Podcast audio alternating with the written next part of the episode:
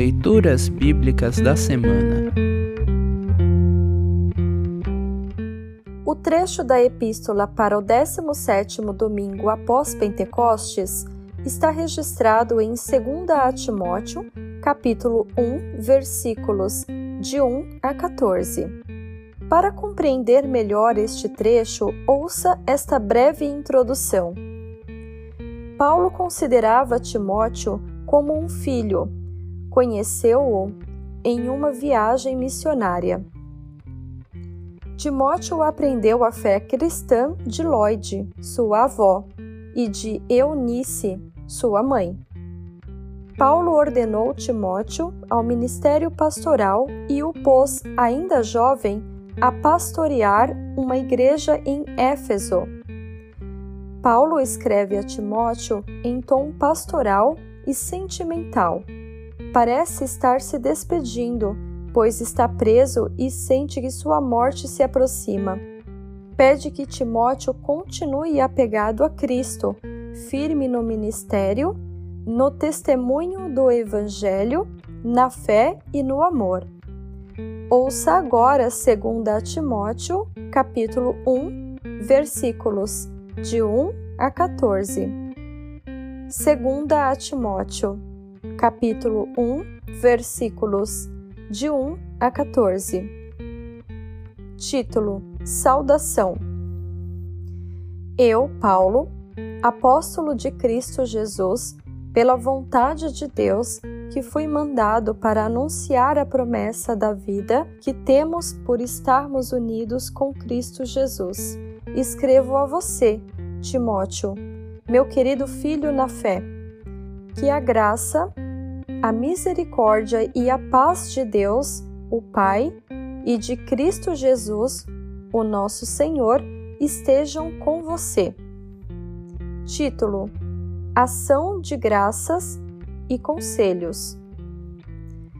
Todas as vezes que lembro de você nas minhas orações, de dia e de noite, eu agradeço a Deus, a quem sirvo com a consciência limpa, como também os meus antepassados serviram.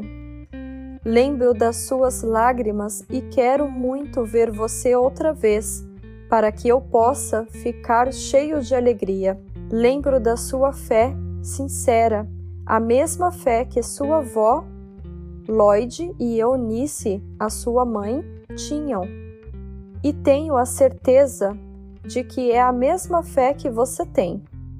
Por isso, quero que você lembre de conservar vivo o dom de Deus que você recebeu quando coloquei as mãos sobre você.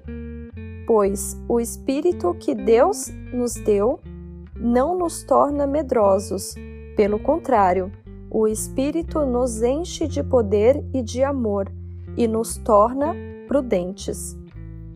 Portanto, não se envergonhe de dar o seu testemunho a favor do nosso Senhor. Não se envergonhe de mim, que estou na cadeia porque sou servo dele. Pelo contrário, com a força que vem de Deus, esteja pronto para sofrer comigo por amor ao Evangelho.